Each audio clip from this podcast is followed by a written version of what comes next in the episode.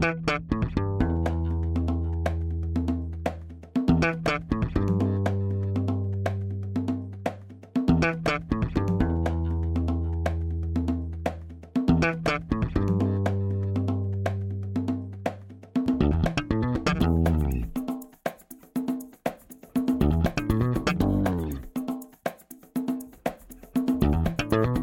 Este é o Tapa da Mão Invisível, podcast destinado àqueles que querem ouvir ideias que abalam sociedades e que não são ditas na mídia tradicional. Bem-vindo, Paulo Fux. Tudo certo, Júlio? Tudo firmeza e contigo? Tudo certinho. Hoje a gente vai entrevistar o nosso amigo e já repetido convidado do podcast. Bem-vindo, Felipe Camozato. Oi, tudo bom, Júlio? Fux, é um prazer estar falando com vocês mais uma vez é, e estar participando do Tapa aí. Eu que, além de ser, além de ser apoiador... Uau! Congratulations! Sou entrevistado, sou fã, então já incentivo quem está fazendo aí, quem está ouvindo aí, que se torne também um apoiador.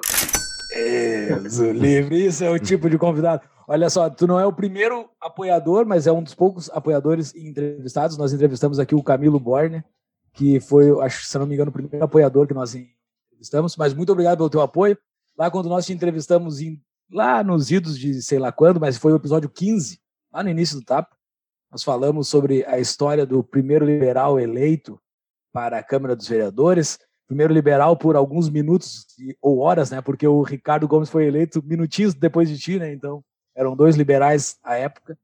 Agora vamos falar um pouco mais sobre essa instituição que tu fazes parte. Antes disso, Camosa, que a gente também ganha dinheiro dos apoiadores, a gente ganha dinheiro também dos nossos anunciantes e tudo mais. Vamos fazer uns avisinhos aqui, únicos e iniciais.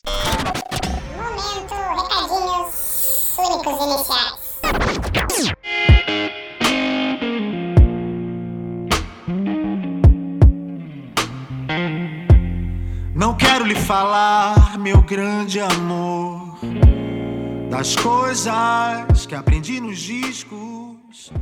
Então, pessoal, a gente sempre fala da DBI Contabilidade, nossa grande parceira, mas hoje, então, vamos ressaltar a promoção que a DBI está fazendo, que é caso você transfira a sua empresa para a DBI para fazer a contabilidade com eles, ou caso vá abrir sua empresa nova, tem isenção no, no, custo de abertura e o normal da promoção é ter três meses de graça de contabilidade. E para quem é ouvinte do Tapa, é só falar que é ouvinte do Tapa lá para alguém da DBI, que eles vão dar o quarto mês de graça também. Então, uma ótima promoção para você que está pensando em abrir aquele novo negócio ou está precisando de uma contabilidade diferente da atual. Conheça a DBI Contabilidade Todas as informações se pode falar diretamente com a DBI no Instagram deles, o arroba DBI Contabilidade, ou no nosso site tapadamãoinvisível.com.br barra DBI. Para abraçar seu irmão e beijar sua menina na rua é que se fez o seu braço, o seu lábio e a sua voz. Excelente, Fux. Quem está entrando nesse episódio aqui por causa do Partido Novo, pessoal, que descrição. Ficou um, um episódio histórico, assim.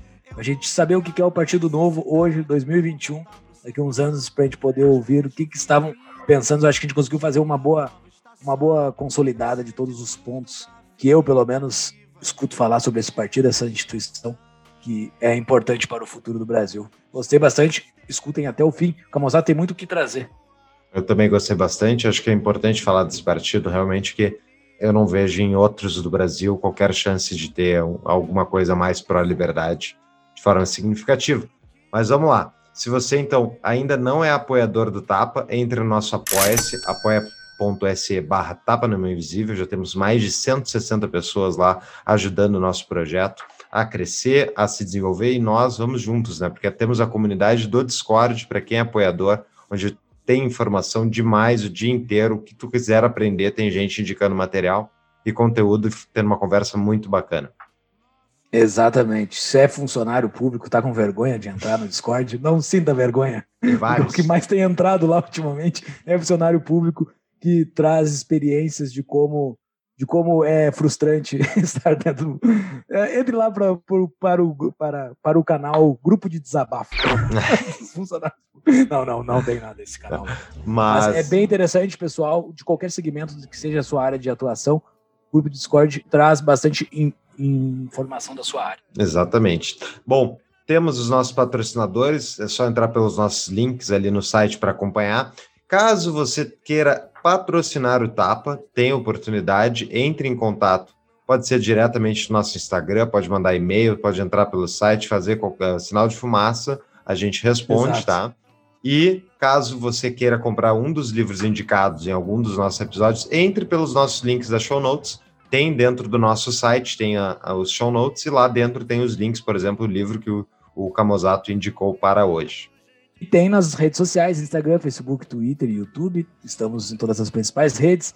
Entre lá, deixa o like, ative o sininho no YouTube. Uh, temos os nossos perfis também no Twitter, pessoal, meu, do Fux e do Thiago. Lá nós temos as nossas opiniões pessoais, que são muito semelhantes às, às opiniões do podcast, e o nosso seminário, o Seminário Mises, que está indo para o segundo encontro no fim de maio. Mas quem quer entrar depois está ouvindo esse episódio em 2037, pode ir lá procurar o, o seminário que vai estar disponível, é gravação ad eterno enquanto existir internet estará disponível. E se é depois que não existir internet, o problema vai ser outro, né? Cadastre Exatamente. o tapa no seu no seu aplicativo de podcast para receber as notificações também. E só mais um regadinho aqui, Fux, gostaria de agradecer ao Raduan pela canequinha que ele me mandou. Valeu, Raduan. Episódio 128, o Raduan prometeu entregar a canequinha. Como eu moro em Mordor, tenho privilégios, recebo, recebo o primeiro. O Fux ainda não recebeu a dele, mas está a caminho. E nesse episódio, lá no finalzinho, 128, tinha uma promoção secreta. Quem o escutou até o fim participou da, da, da promoção secreta e vai receber a sua caneca em breve. Então tá? Valeu, era isso. Voltamos para o episódio. Vamos lá. É você que ama o passado e que não vê que o novo, o novo sempre vem. E hoje eu sei que quem me deu a ideia de uma nova consciência e juventude. Fux, eu vou apresentar esse cidadão aqui. Boa parte do nosso público conhece, mas vou dar uma apresentação rápida e rasteira aqui quem é esse nosso amigo, Felipe Camozato, administrador pela Universidade Federal do Rio Grande do Sul, a URGS, especialista em finanças também pela URGS, pós-graduado em liderança competitiva global na Georgetown University, nos Estados Unidos, primeiro uh, vereador eleito do Partido Novo em Porto Alegre, da primeira leva de eleitos do Partido Novo, né, pelo Brasilzão, e reeleito o terceiro vereador mais votado da Câmara de Porto Alegre pelo Partido Novo e também é fundador desse partido coisa que a gente vai tratar sobre esses assuntos aqui. A gente não vai falar sobre a tua experiência administrativa, nem nada do teu currículo, vamos falar da tua parte política, do teu currículo e dessa tua experiência que tu passou. Muito obrigado por aceitar o nosso convite, cara. Imagina, um prazer estar falando com vocês. Vou já ressaltar, eu fui o mais votado que não usou dinheiro público, hein? Oh. boa, boa. Tu, é, assim, tu foi o mais votado entre dois, né? Porque... entre pelo menos os 14 da nominata do novo, né? É, ah, é, exato. Eu errei, eu falei que eu sou apoiador, eu, eu, eu errei, eu devia ter, ter feito o, o, a assinatura do patrão para poder fazer pergunta para mim mesmo. pergunta Inception, Inception. pergunta. É, meta convidado. Bom, vamos, vamos começar então do início, Camosa para quem não conhece, tem muita gente que ouve Tapa, que uh, simpatiza com as ideias liberais e com a liberdade, blá, blá, blá mas uh, tem um partido no Brasil que representa mais perto essas ideias, e alguns dizem que mais, outros que menos, mas a dúvida é hoje o Partido Novo, né? Esse é o objetivo da nossa conversa hoje. Tu, como alguém que está desde o início do projeto aqui no Brasil, no Brasil é bom, né? Não é só no Brasil que tem o projeto, uh, que está desde o início, então tu tem uma, uma visão profunda, digamos assim, sobre todo esse histórico do Novo. E para aqueles que não estão sabendo, deu muita treta no Novo nos últimos tempos, deu uma briga interna bem significativa, e, e é disso que a gente quer hoje situar, não necessariamente queremos botar o Camosa aí na, na, no, na, no fogo para ele tomar posição, mas mais é para situar o que está acontecendo e qual é o futuro desse partido no país. Então, Camosa, nos conta do início lá, lá em 2013, como é que começou o Partido Novo na tua experiência? Eu fui um dos fundadores do, do Novo Rio Grande do Sul, né? Eu não participei dentre os 181 fundadores, né? Que foi o grupo que assinou lá a, a ata de fundação, começou a fazer todo o agito, mas é, o Novo ele, ele, começa até em 2009. Então, o João Amoedo fala nas suas palestras sobre isso, conta algumas histórias, outros é, outros participantes que estiveram entre os 181 fundadores também contam um pouco dessa história, de que na época né, o Brasil estava em plena. Uh, uh, né, final do governo Lula, ali, início do governo Dilma, a popularidade do PT ainda bastante em alta, né? E aquele populismo é, a, a, a, perder de vista, inclusive com boa parte da nossa classe média, alta e empresarial aderindo àquela, àquela situação, né? Ah, não se tinha ainda elementos de, de, ruptura política nem nada assim, não se tinha. Claro, teve o mensalão, mas, mas tirando o mensalão, estava ah, tudo indo muito bem, né? O PIB brasileiro naqueles anos é, foi recorde na, nas décadas ali, nas últimas décadas, e, e, o, o, novo ele surgiu de uma inquietação desse grupo de pessoas que queria transformar a política brasileira, não acreditava nos partidos políticos que estavam ali naquele momento, né, como canais adequados para fazer essa mudança, e não via também uh, um norte de princípios e valores que era minimamente alinhado com aquilo que se entendia como as boas práticas que davam certo mundo afora.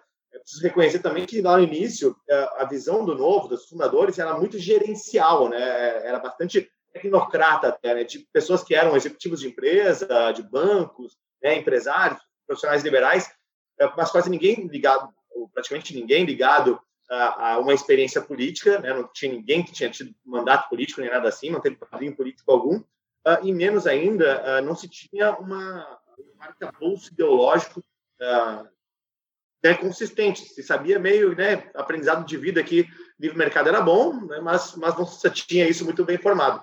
Em 2009, então, isso começa, começa a se coletar assinatura, tudo mais. Eu conheci o Novo pela internet, eu estava, se não me engano, eu estava em Bruxelas ainda na época, trabalhando como embaixador de empresas juniores brasileiras na Europa. Na época, inclusive, meu chefe era o Thiago Mitrô, que era o presidente da Confederação Brasileira de Empresas Juniores. Depois veio a ser deputado pelo Novo e eu fui um dos que ajudei a convencê-lo. Fico muito feliz, inclusive, ele ter topado. É um baita deputado. Mas naquela época conheci pela internet e achei muito curioso aquilo. Nunca me interessei por política e o novo me chamou a atenção porque eu era um tecnocrata, eu era um, alguém que queria ser um administrador, executivo de empresa tudo mais, e, e, via muito aquela, aquele beabá da administração na raiz do novo, no estatuto, nos valores, né? Então, boas práticas, indicador de desempenho, meritocracia, né, governança, etc, etc. Então, aquilo era muito diferente e isso me atraiu. Comecei a ajudar a coletar assinaturas, junto com outro grupo de pessoas aqui Porto Alegre, Rio Grande do Sul, entre elas o próprio Fábio Ossima, que hoje é deputado estadual, né, e outras pessoas, enfim. E em 2013 nós organizamos o núcleo de apoiadores, depois veio a ser o novo em Porto Alegre. Começou assim, né? E só lá por 2013 em diante começou a ter uma carga ideológica mesmo. E aí o novo foi aprendendo as ideias. Eu estava apontando para mim mesmo aqui, porque eu também te conheci nessa época. Né? Eu conheci o Fux nessa época. É, eu acho que o, o Tapa é uma o Tapa é um reflexo de, uh, desse movimento de liberais que estavam se encontrando no mundo físico ali, nas coletas de assinatura, uh, que é algo que me, me dá muito orgulho, assim, ter feito parte disso. O Fux, eu, quer falar? Deixa eu só comentar que até hoje eu acho que está no meu, no meu telefone o nome do Júlio, uh, tá ali, Júlio Santos, Partido Novo. Mas eu vou te dizer que no meu também, eu tô, tô, tô olhando aqui. Não, eu mudei para Júlio dos Santos, Brasília. Pior ainda. Eu mudei meu número de telefone. Se procurar meu número 51, deve estar como novo, é porque eu mudei meu número. Cara, e essa época foi muito legal, assim, tava, era muita coisa acontecendo em Porto Alegre, mas eu acho que em todo o Brasil tava movimentos pró-liberdade, discutindo ideias de liberdade, tava uns institutos surgindo, SFL, um monte de coisa, conferências, tudo começou por ali, e daí tinham várias frentes sendo, sendo tocadas e várias frentes tiveram sucesso, né? Pela, e também pelas frentes políticas. Mas eu quero fazer só um disclaimer antes aqui. Por que, que a gente está fazendo esse episódio? Por que, que eu, eu, a gente se convenceu de fazer um episódio sobre o Partido Novo? Somos eu Fux, já, já nos denominamos várias vezes libertários aqui. Por que a gente está falando sobre o Partido Novo em si, né? Eu e o Fux também acredita nisso. Nós acreditamos que a liberdade tem que ser atacada por todas as pontas. Né? Tem que ser, tem que estar tá por todos os lados. O Estado não pode ter sossego nunca e que tá tomando porrada por tudo que é canto. E eu, Júlio, pessoalmente, eu acho que a instituição do Novo é a melhor instituição de todas, como diz Winston Churchill da Silva. O Partido Novo é o pior de todos os partidos, exceto todos os demais, né? Então, a gente precisa ter esse, esse partido, essa instituição, e eu, como brasileiro, eu acredito nesse nosso paísinho aqui, a gente tem que fazer algo por ele. Eu acho que esse pessoal que está fazendo o país, o, o Fux fez uma cara feia, quem está ouvindo pelo YouTube, mas esse país como sociedade, eu acho, eu gosto dessas pessoas que habitam aqui Então, acho que a gente tem que fazer algo por ele também dentro da política, quem fizer, que esteja disposto a fazer, que toque. E eu acho que o Partido Novo é a melhor plataforma de se fazer isso. Por isso que eu defendo essa instituição.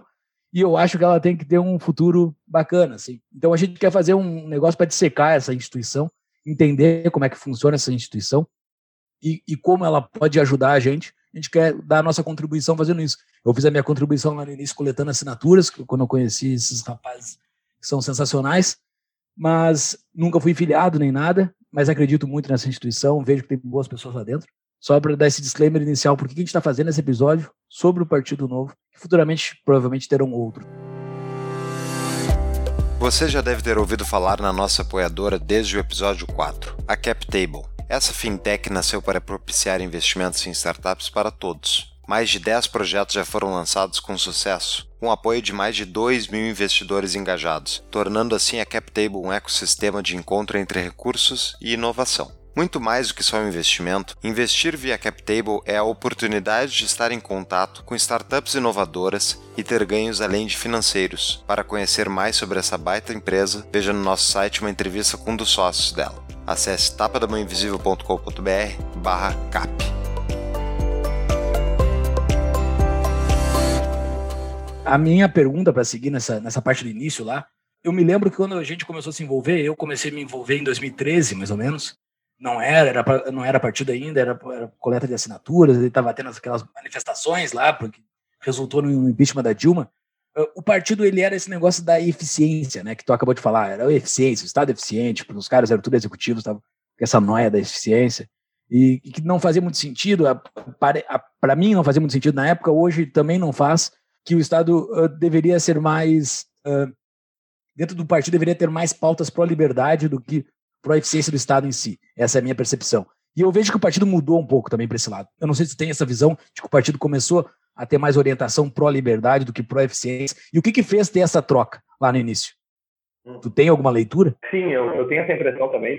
Eu acho que aconteceu um processo parecido com o que aconteceu comigo. Eu comecei a frequentar o Fórum da Liberdade, né, do IEE, Uh, isso era por volta de 2006, 2007, porque eu ia ver executivos de empresa falar, porque eu queria ser um executivo de empresa.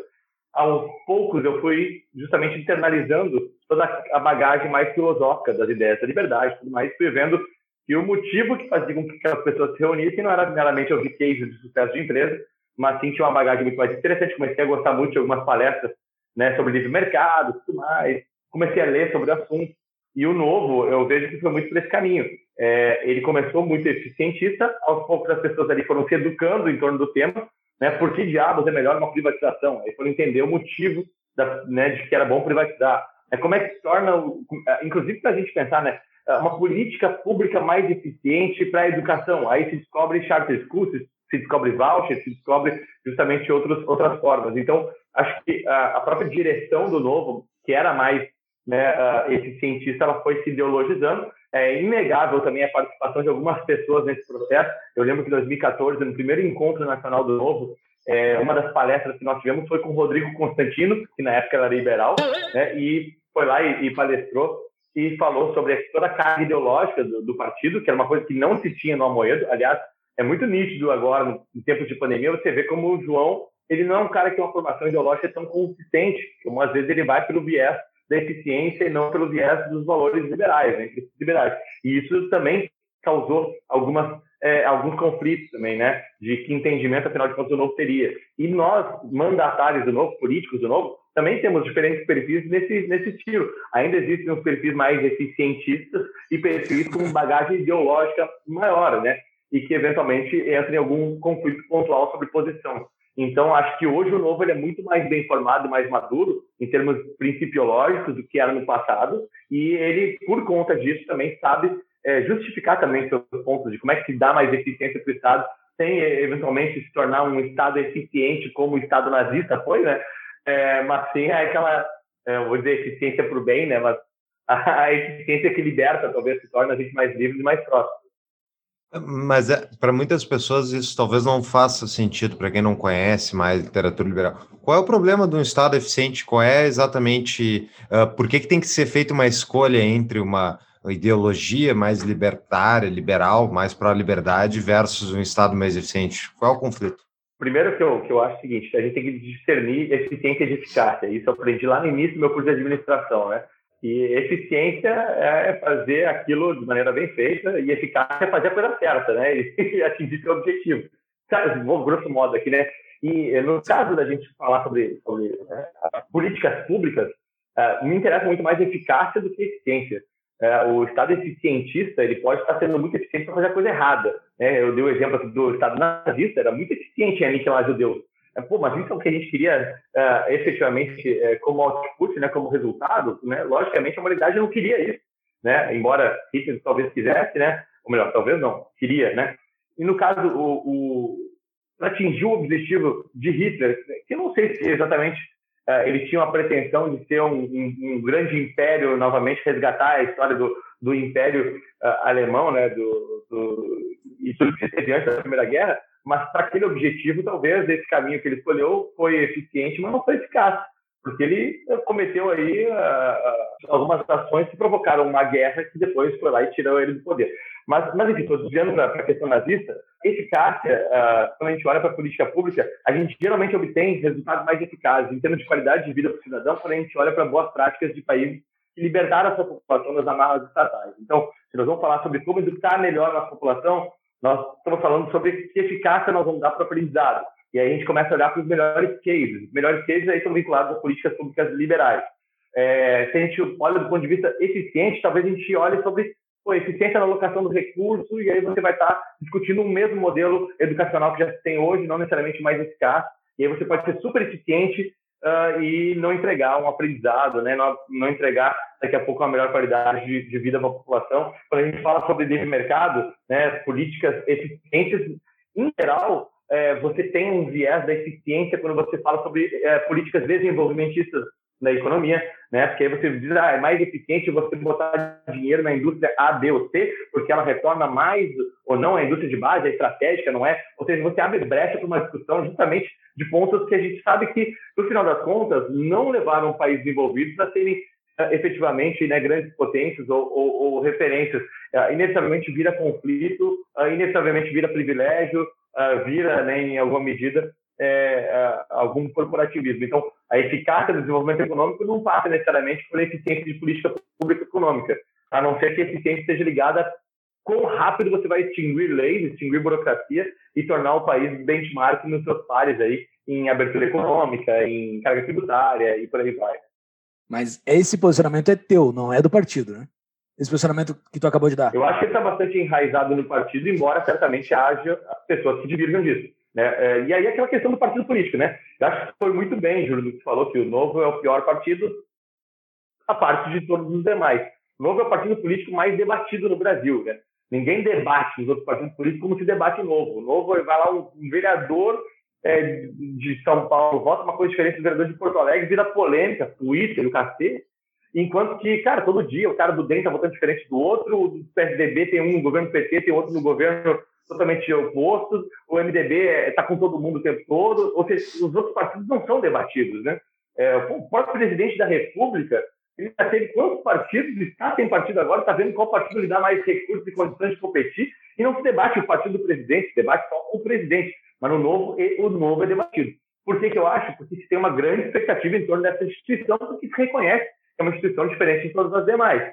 E, naturalmente, como qualquer instituição, partido, né, pô, juntou um grupo de pessoas, sempre vai dar algum problema, né? Aliás, tinha um ex-sócio que dizia o seguinte, que odiava trabalhar com pessoas, o sonho dele era trabalhar só com robôs. Quando tem pessoa, tem conflito. Ele odiava administrar conflito. Né?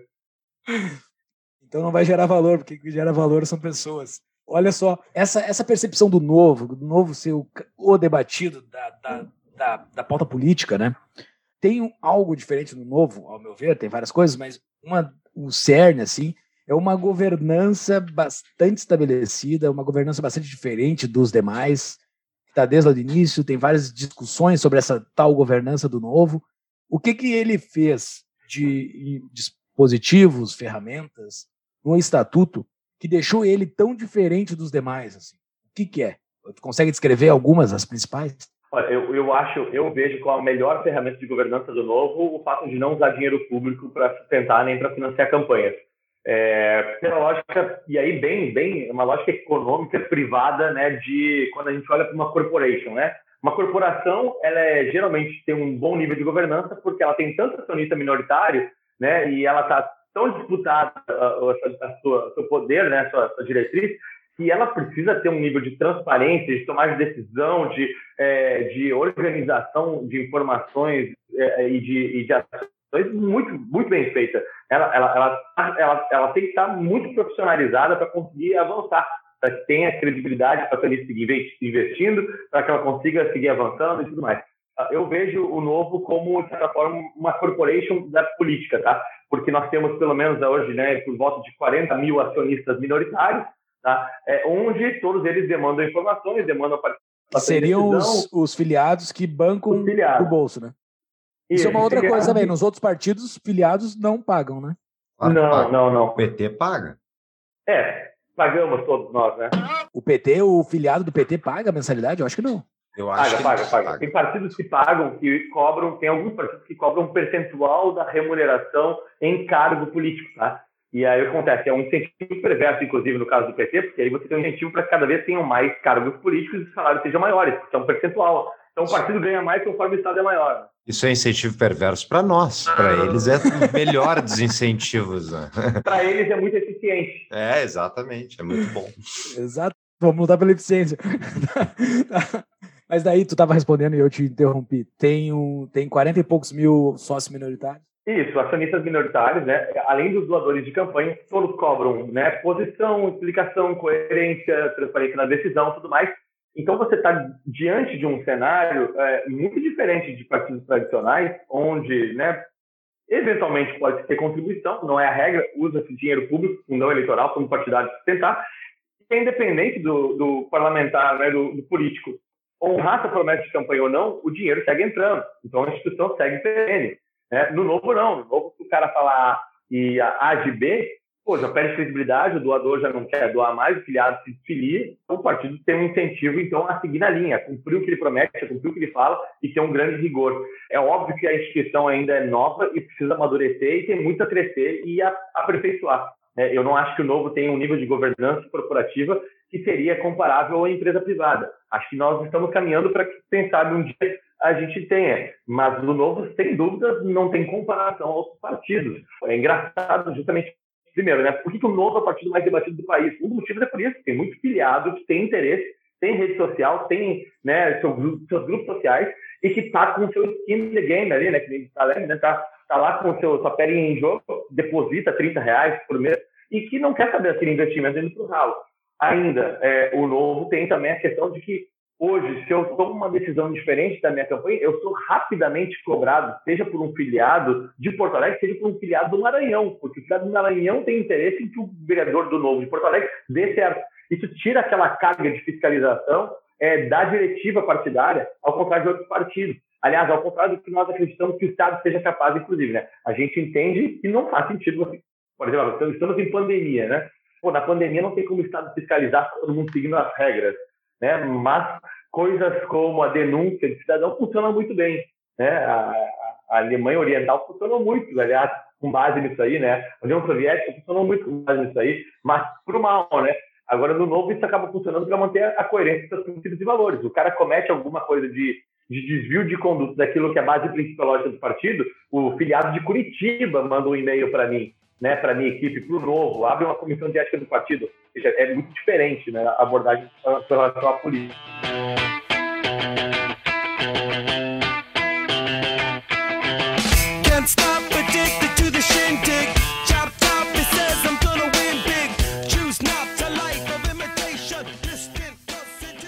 Quais são os valores que o Novo está promovendo, que são parte do, dos, dos princípios do partido? Que todo mundo, teoricamente, do partido deveria seguir? a primeira coisa, o Novo defende livre mercado, é um partido que se identifica né, como partido uh, com uma base ideológica liberal. Então, livre mercado, uh, igualdade perante a lei, então a justiça é igual para todo mundo, né, não tem justamente esse privilégio. A gente não tem como defender, por exemplo, um foro privilegiado, no Novo não existe quem defenda foro privilegiado.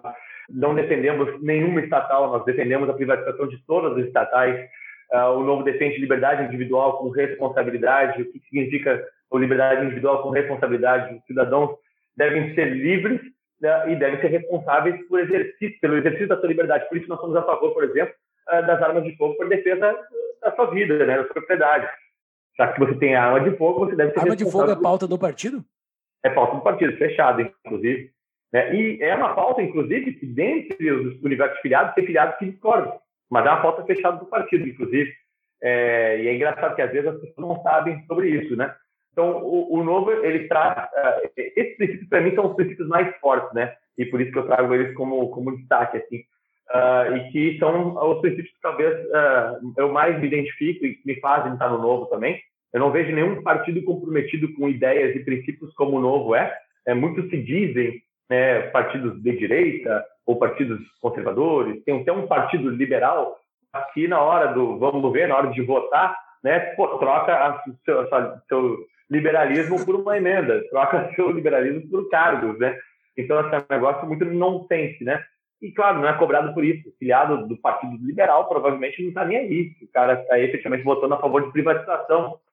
Ele está preocupado né, na próxima eleição quem é a bola da vez para ver se tem mais chance de eleger e o camarada está decidindo seu voto, está preocupado com os cargos que ele tem no governo ou não tem no governo, com as emendas que ele vai ter ou não, enfim, aquela história.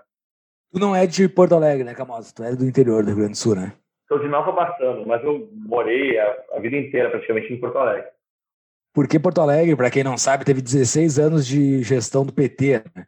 E eu, eu, eu não era, eu não morei em Porto Alegre nessa época, mas nas minhas idas para Porto Alegre era muito claro um negócio que tinha em Porto Alegre nessa época, a militância do PT. As pessoas usavam camiseta do PT e saiu de bandeira pro PT na rua, fora de época de eleição. Assim, era um negócio completamente louco, como a militância do PT era aguerrida. E isso tem no Novo hoje. Né? Isso tem militante do Novo hoje. Hoje em dia, as pessoas andando camiseta do Novo como se fosse camiseta da Nike, sei lá, os caras da Coca-Cola. Os caras estão usando uma marca, né? O que, que fez o Novo ter esse posicionamento que é, que é um fato histórico. Assim, nunca aconteceu ninguém uh, não de esquerda ter uma militância tão aguerrida. Assim, pessoas que tu fala alguma coisa do novo no Twitter, por exemplo, vem pessoas que tu não conhece defender o novo, sabe? Tem um, militância física e virtual. O que, que fez o novo ter isso, ao teu ver? Da direita tem o Bolsonaro também, que é um fenômeno novo de dois anos. Né? Estamos gravando em 2021, então tem o fenômeno do Bolsonaro. Mas o novo começou antes, tá, Bolsonaro? É, mas, mas, mas, mas olha o seguinte, o novo, ele, de fato, ele, ele tem esse aspecto de, uh, de um, como se fosse um clube de futebol, né? Ele, ele tem paixões, ele tem apaixonados, tem torcedores, tem jogadores, tem dirigentes, e o novo ele está muito posicionado justamente em torno desses princípios e valores que ele defende. Ele tem uma base orgânica muito forte, porque são filiados que doam seu dinheiro, participam como voluntários é, da constituição do partido, atividades do partido e direção do partido, inclusive. É, nenhum outro partido tem uma estrutura parecida nesse sentido. E é, eu vejo que, ao contrário do Bolsonaro, Bolsonaro tem uma base muito fiel de seguidores seus, personalista, né? Que tu vai ver, assim, é, tem algumas identificações de pontos comuns, né? O antipetismo, talvez, a ideia do, do nacionalismo, né? Do patriotismo, mais. Mas é, a base principiológica, vai comparar com uma instituição como o Novo, é, é muito mais completo do que a do Bolsonaro. Consegue, inclusive, a gente costuma dizer que no novo, nós parlamentares, a gente trabalha com, a gente joga pôquer com as cartas abertas. Todo mundo sabe mais ou menos para que lado a gente vai votar, como é que a gente vai se posicionar em tema A, B ou C. É, nota-se já que o próprio Bolsonaro não tem como saber isso. É, né, e o, por mais que, né, é, por mais que a própria militância do Bolsonaro tem dúvidas sobre que posição ele vai adotar em diversos temas que, em tese, estavam pacificados. A nomeação do Cássio Nunes é um grande exemplo, Augusto Aras, outro grande exemplo, né? a sanção da, da, do juiz de garantias, outro exemplo. Então, não é tão preto no branco assim como a instituição Novo, né? Talvez por isso o Novo é muito atacado também por demais instituições partidárias e alguns líderes carismáticos aí, por saber que ele é uma ameaça a esse ambiente político onde todo mundo joga de maneira velada, com as cartas sem mostrar nem para o jogador, nem para os seus aliados, né? Esse militante aguerrido do Novo, ele, ele é interessante. É, eu, eu, brinco que o Novo é talvez o pior partido para você ser político. É, porque, primeiro, você não tem recurso público para fazer campanha, tem que ir atrás, bater na porta e pegar dinheiro, né? Segundo, uh, é um partido pequeno que não tem tempo de TV, não tem estrutura partidária, cheio de voluntário, né? Uh, então já passa mais trabalho também por isso. Tem que fazer processo seletivo para passar para ser aprovado. Aí depois disso, qualquer deslize que cometa, você tem uma carga de cobrança de filiados, não filiados, dirigentes, que não tem nada igual a qualquer outro partido político. Então, assim, você se submete a um regime de uh, vigilância e cobrança muito superior aos outros partidos. Ao mesmo tempo, são esses exatos motivos que me fazem querer ficar no novo. Porque eu sei que se isso é para mim assim, é para os meus colegas também. E isso me faz querer emprestar minha reputação para me vincular a essa instituição e saber que, olha, pelo menos eu sei que a cobrança pega firme com todo mundo. Então é mais difícil você ter desvios né, de conduta, desvios morais, inclusive. E se a instituição não reagir ao ver algum deles, bom, então a gente começa a questionar a própria instituição e a minha permanência nela, é o que o próprio filiado faz ao deixar de ser filiado quando se, é, quando se vê diante de uma decisão que ele discorda né, e que não está mais disposto a financiar aquela linha. Então isso é bem interessante, nenhum outro partido tem. De novo, né, é, o novo é, é, tem muitos problemas, mas de longe, eu, e eu falo isso em palestras também, o novo é como se fosse, vou, a Coca-Cola não patrocina vocês, mas eu, depois do que eu vou falar aqui, Ainda. deveriam pedir o patrocínio. É o seguinte, é, que a Coca-Cola é o quê? É o refrigerante de cola é, que é mais vendido, todo mundo sabe do que, que ele é composto, Pô, a Coca tem é, é esse sabor, tem esse tanto de gás, né? Todo mundo tem a, imagem do que é a Coca-Cola, né? E, e, ela não, e ela não tem nenhum paralelo no mercado que ela está disputando, né? Uma Coca-Cola quente ainda é uma Coca-Cola. É melhor do que uma Dolly Cola, né? O novo é uma Coca-Cola quente, tá? Ou seja, tem problema. Poderia ter o gelinho, poderia estar geladinha. Claro que poderia. Mas tá quente, tem, tem, tem que melhorar, tem que botar na geladeira, tem que botar gelo mas ainda é melhor que a Dolly Cola. Do outro lado, tu olha pro lado, cara, é xarope paraguaio de frutose de cola, é Dolly Cola, é, é enfim, né? Beleza, concordo, Chico. Agora, recentemente, o que aconteceu foi que um ex-dirigente novo abriu a Coca-Cola e botou mentos dentro e começou a chacoalhar. Então a dúvida é, é o, primeiro, vocês mandatários estavam esperando que o ex-fundador, né, um dos fundadores, o principal proponente do partido, se tornasse um crítico tão voraz dos mandatários e das decisões do partido recentemente, que é o Amoedo, para quem não está sabendo, enfim, desde que ele se desvinculou da, da presidência do Novo, que era sempre a acusação, né? O Novo é do Amoedo, é novo do Amoedo. Daí ele sai e começa a criticar o partido, e daí isso criou uma ruptura. Então, conta para nós aí como é que está acontecendo. O que, que aconteceu com o Amoedo e o que, que aconteceu com a relação Amoedo Novo? É, eu, eu, não tenho como falar pela instituição e pelos todos os mandatários, né? mas assim, na minha visão, o João teve um, um grande mérito em, em, fazer o partido, em construir isso junto com os demais fundadores, né? Ele dedicou muito seu capital financeiro e sua energia nisso. Era um sonho que ele, que ele tinha aí, que ele botou de pé.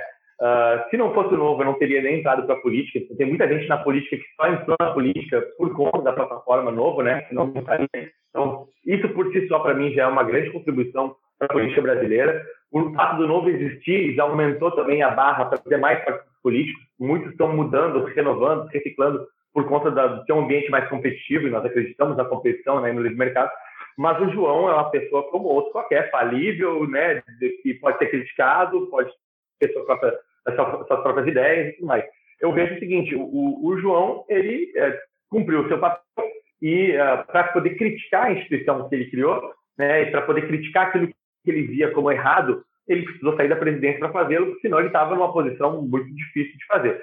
Eu divido da opinião né, de que o partido tem dono, né, aliás, tem 40 mil donos, não só um dono, uh, e tem aí um grupo de mandatários que é bastante influente também, é, tem dirigentes estaduais, municipais que exercem bastante influência. O Novo está aprendendo a ser um partido político, né? encontrando ponto entre uma organização privada mais empresarial e uma organização política, né?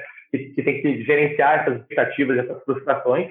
Uh, e eu acho que o, o João, nesse sentido, uh, eu particularmente não imaginava que nós entraríamos nessa rota de conflito público e colisão que nem uh, ele muitas vezes promove.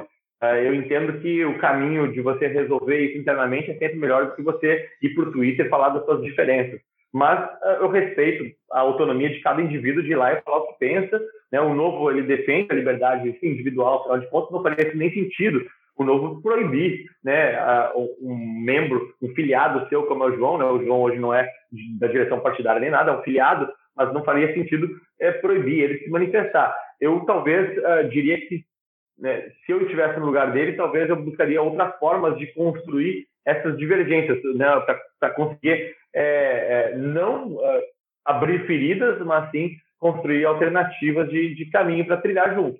Uh, mas respeito, né? Acho que a crítica ela faz parte, uh, ninguém está imune a, a, isso, nem meu mandato, nem o mandato de outros, e tampouco a instituição.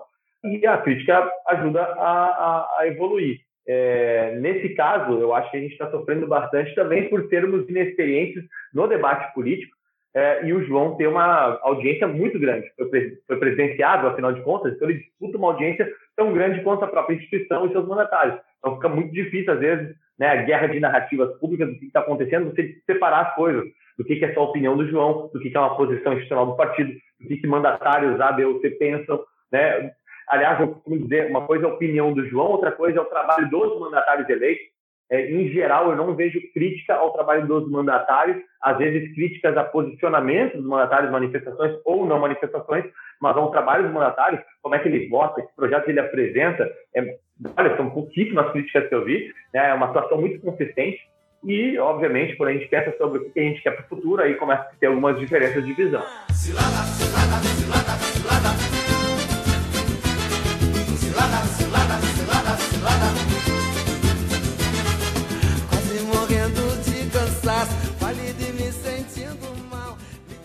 Fazer a pergunta do Hermes Stanislau, pergunta de patrão, que entra, tu falou sobre liberdade, né? Que o novo não tem, enfim, eu concordo 100%, não, tem como partido definir o que, que um filiado pode ou não pode falar, né? Enfim, seu partido, seja o Amoedo, seja qualquer pessoa. No entanto, a gente teve a questão do, do ministro Ricardo Salles, né? Ele aproveitando, vai engatar a pergunta aqui do Hermes Stanislau, nosso patrão. Momento, patrão, pergunta. Sabendo que a imagem do partido foi e é arranhada das polêmicas que envolvem a gestão do ministro Ricardo Salles, ex-filiado, como o partido vem buscando desassociar a imagem que tenta ser colada por quem faz a oposição ao novo, digo o partido não age e não possui em seus quadros pessoas em prol do meio ambiente, Desculpa, só um parênteses, isso é a pergunta do patrão, necessariamente eu concordo com isso, mas o fato é, para quem não sabe, o ministro Salles saiu do partido, foi, eu não sei se ele foi expulso, mas ele foi porque ele, é basicamente a cisão foi porque ele foi, aceitou ser ministro do, do Bolsonaro, e nunca foi dito que ele era ministro do novo, né? Ele era um ministro da escolha pessoal do Bolsonaro. Ainda assim, o partido retirou ele do, do seu, dos seus filiados. E então, nesse contexto, tanta pergunta sobre meio ambiente, como a tua opinião, Camosa, tu acha que é, é papel do partido definir o que, que a gente, eh, pessoas privadamente podem fazer eh, de exercício profissional, sendo filiado? Eu, eu, é, é, eu, eu, acho, eu acho que não, tá? Eu acho que não. Uma opinião pessoal minha, eu acho que não. Eu, eu vejo o seguinte, é, uma vez que você representa a instituição, está imbuído de um cargo para representar a instituição, é uma coisa. Outra coisa é quando você toma decisões de foro privado e você é, é, exerce a profissão é, nesse espírito, né? É, se houver consequências para a instituição, aí acho que vale muito mais uma conversa e entendimento sobre isso. Eu entendo que as pessoas muitas vezes confundem as coisas também, né? É, você vê que, no caso, a gente tem uma polêmica muito grande com o caso do Felipe Sabará em São Paulo, né? Candidato a prefeito, pré-candidato a prefeito pelo Novo, depois foi reprovado no processo seletivo, aí teve toda uma questão de investigação sobre fraude curricular e por aí vai, e acabou sendo, uh, depois acabou saindo do partido. E aí as pessoas insistem em associar Felipe Samaral que o Novo acredita. Eu acho que a instituição Novo, ela tem a, a, a o espírito de fazer aquilo, executar, botar em prática aquilo que é a sua visão em princípios, né? E qualquer pessoa que desvia dessa visão em princípios, ela não necessariamente estará representando a instituição, que haverá de agir. No caso do Sabará, ela agiu. No caso do Salles, ela agiu. E você seguir fazendo uma conexão de que o Salles representa o novo uh, é simplesmente desconhecimento dos fatos. Não, não, não caberia a instituição partidária ficar perseguindo ou reiteradamente se manifestando como, olha, o cara lá está fazendo coisa errada, mas olha que ele não é do novo. Acho que isso não, não faz muito sentido, né? Uh, se a gente fosse fazer esse mesmo papel de fiscal dos 40 mil filiados, eu tenho certeza que nos 40 mil filiados deve ter gente que faz algum tipo de irregularidade. Né? É muito difícil você pensar que não tem ninguém, sei lá, que não que passou no sinal vermelho, que não pagou uma, uma, uma pensão para filho, sei lá, eu, sou 40 mil pessoas, eu não conheço todas elas, né? Agora, uma vez que trabalha a instituição, a instituição ficar inerte a isso, que ela está afetando, aí nós teríamos um problema. Né? E eu não acho que, nesses casos, o, partido foi inerte. Para resumir bem, acho que seria isso. É a mesma coisa do João, né? Você confunde as opiniões de João com opiniões da instituição. E também, de novo, é um filiado dando suas opiniões, não é uma diretriz partidária, não está sendo executado políticas públicas defendidas pelos mandatários de acordo com o que o João está tweetando. Né? E eu acho que isso faz parte do processo. Inclusive, as próprias críticas a isso ajudam o próprio novo a ter um feedback de, do seu norte de atuação, dos seus tempos de implementação das suas ações e por aí vai. E a gente tem que amadurecer bastante com relação a isso também, como é que a opinião pública nos percebe. Veja que esse, esse, esse patrão perguntou sobre pessoas que defendem o meio ambiente, mas olha como a educação política do brasileiro está distante daquilo que eu considero ideal, que é uma vez que você tem consciência de que as ideias, os princípios liberais são aqueles que melhor promovem a preservação do meio ambiente né, e o desenvolvimento ambiental, pô, o Novo seria o partido que mais defende o meio ambiente, uh, e não aquele que está distante da pauta. Talvez a gente esteja uh, ainda pouco competente em conseguir traduzir essa mensagem. Né? O movimento liberal ainda talvez seja pouco competente em traduzir essa mensagem. Mas, sem dúvidas, uh, a gente tem um espírito e a convicção de que nós fazemos muito melhor o meio ambiente do que muito político demagógico de ser ambientalista, mas no final das contas promove muito mais uma pauta anti-desenvolvimento, de perseguição de empreendedores, empresários, uma pauta que às vezes prejudica é, o agronegócio, prejudica as próprias pessoas, né, o próprio brasileiro, o preço da comida e por aí vai, e que às vezes demanda inclusive mais área de, é, de plantio, mais desmatamento, né, mais queima e por aí vai, enfim. Sim, sim. Essa explicação é muito boa. Nós temos um episódio com o Leandro Narlock, onde a gente fala sobre os os pensamentos, os posicionamentos das ideias para a liberdade e o meio ambiente. Brasil está vazio na tarde de domingo, né? Olha o sambão aqui, é um país de futebol, pois é. Brasil está vazio na tarde de domingo, né? Famosa, quando vocês foram eleitos, tu estás na primeira leva de eleitos do novo, né? Tu entrou para a história entre a primeira leva de, de eleitos ali se descobriu um monte de coisas que não sabia até então, né? Qual a relação de diretório, os caras que são do diretório, que são. Eu tenho um nome específico para isso, né? Que são dirigentes, são os dirigentes e os mandatários, né? E daí existe essa, essa coisa entre dirigente e mandatário. Eu que estou de fora do novo, eu escuto várias rusgas que ocorrem, porque os, os mandatários, que são os eleitos, querem ir para um lado, às vezes os dirigentes querem ir para o outro, e os dirigentes não têm poder em cima dos mandatários, tem essa comparação com empresa pública, com empresa, com empresa privada, que é uma que tem os, os sócios, os sócios uh, conseguem mandar nos dirigentes, só que daí os sócios também mandaram nos, lá nos caras que são os chave, os estrelas do negócio, é, tá mais para um clube de futebol do que para uma empresa privada, na verdade, porque tu, depois que tu tem um astro no time ali, é difícil tu demitir o astro do time. E fica essa briga. Como é que está se fazendo para se resolver essas, essas briguinhas, essas rusgas? E como é que ocorre o esquema estatutário para esses 40 e poucos mil, esses 40 e poucos mil serem representados dentro do partido? Claro, pelos mandatários eles são representados pelo voto, mas dentro do partido pelos dirigentes. Como é que eles são representados? Tem um conselho? Como é que, como é, como é, que é feito isso? É, isso é muito interessante. Eu, eu gosto da analogia do clube de futebol, Júlio. E aí, né, você eu tem acho que serve né, os torcedores. Eu acho bastante interessante, porque você tem os torcedores, né? São os filiados. Alguns torcedores são sócios do clube, outros não são né? É o filiado e o eleitor, a diferença filiado e do eleitor. Você tem a direção partidária, que é a direção do clube, e você tem o time de futebol, os jogadores em si. Às vezes os diretores não sabem como fazer gol, e os jogadores sabem. Né? Uh, e se, tem uma discussão né, de quem é que vai ser o melhor lateral esquerdo, quem vai ser o melhor lateral direito, quem é que desempenha melhor na função de volante. E aí tem aquela, aquele conflito entre o diretor de futebol e o técnico do, do time mesmo, ou mesmo o capitão do time embora nos mandatários nós não tenhamos a figura do capitão, né? Os mandatários são todos hierarquicamente no mesmo nível, mas tem a estrela, né? Tem as estrelas. O Zema é uma estrela, né? Marcelo Manhattan é uma estrela. É, enfim, né? N, N outros aí que são muito bem votados, que são destaques, tem liderança partidária nas bancadas, por aí vai. E entre os dirigentes, é engraçado que a gente também tem, entre os dirigentes e torcedores, também temos estrelas, né? Então, o João hoje é um, um sócio que foi um, talvez um grande jogador, não um grande dirigente, é, vamos, fazer um paralelo. Dirigente conquistou um, um, título, né? Que depois fica ali uh, no ouvido da direção atual, dando seus pitacos, né? Indo, indo falar o que deveria ser feito, indo dando uma entrevista sobre o que deveria ser feito, aí vai. Fernando Carvalho para o Inter é, ou Fábio Costa para o Toda a audiência é, brasileira é, fora do Rio Grande do Sul boiou. Enfim, é, dirigentes. Do, do clube, né? É, É, é, vão, vão traduzir com o Eurico Miranda, vão trazer para alguns dirigentes nacionais. É, André Sanches. André Sanches, é isso. Mas, mas enfim, é, no novo, o que acontece? Bom, o filiado vai lá, quer se envolver na, no, no, partido, bom, torna um voluntário do partido, se dedica a ajudar nos eventos, organiza as coisas, é, eventualmente pode compor a, a, chapa do diretório municipal, que é eleita pelos filiados, né, em convenção.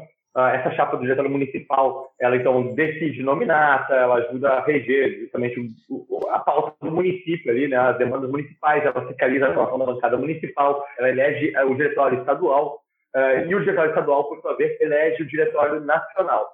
Né? Uh, esse, na minha opinião, esse é um, um problema que o novo vai ter que amadurecer. Essa participação de filiados na estrutura partidária é uma incógnita ainda de como funciona. Quando a gente olha para a gestão privada, né, a gestão privada dos acionistas muitas vezes tem mais poder de voto do que o filiado do novo tem uh, em certas instâncias partidárias. Assim como o sócio de clube consegue decidir o seu presidente, digamos, né? No novo não é bem assim. Uh, e eu acho que isso é uma coisa de amadurecimento de estrutura de governança partidária.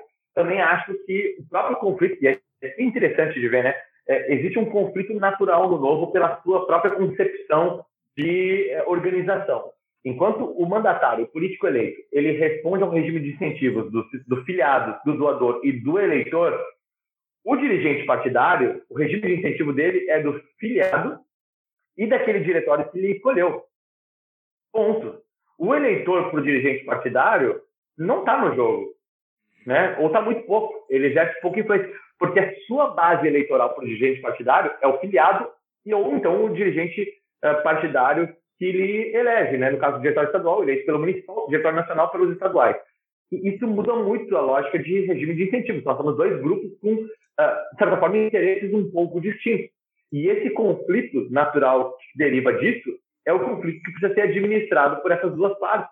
Né? Essa tensão entre quem está executando lá na ponta e preocupado não só com o filiado e com o dirigente, mas com o eleitor, e quem está preocupado com a instituição, né, dirigentes e filiados, esse conflito é hoje o grande, o grande campo de batalha do novo. Né? Para que lado o novo deveria estar tá mais? Deveria estar tá mais puxado para o lado do eleitor, de quem está executando. Né? O jogador deve escolher quem é seu colega de time, ou o dirigente partidário deve dizer quem tem que estar com posto na equipe titular. Então, tá um pouco disso, assim, sabe? E essa é uma, é uma, é uma decisão difícil. Eu, eu, eu, particularmente, não tenho muita resposta de como dosar isso. E esse, para mim, é o, o, grande conflito atual do novo e a grande questão que ainda não há uma grande uma resposta clara, né? Parece, olhando de fora, parece que o grande problema do, da ala, digamos, Amoedo e companhia é o governo Bolsonaro e o fato de ter apoiadores do Bolsonaro dentro dos eleitores do Novo. Parece que, olhando de fora, assim, parece que toda a campanha que o Amoedo está fazendo é justamente para tentar afugentar qualquer bolsonarista ou pessoa uh, mais dessa direita, mais reacionária, uh, de perto do Novo.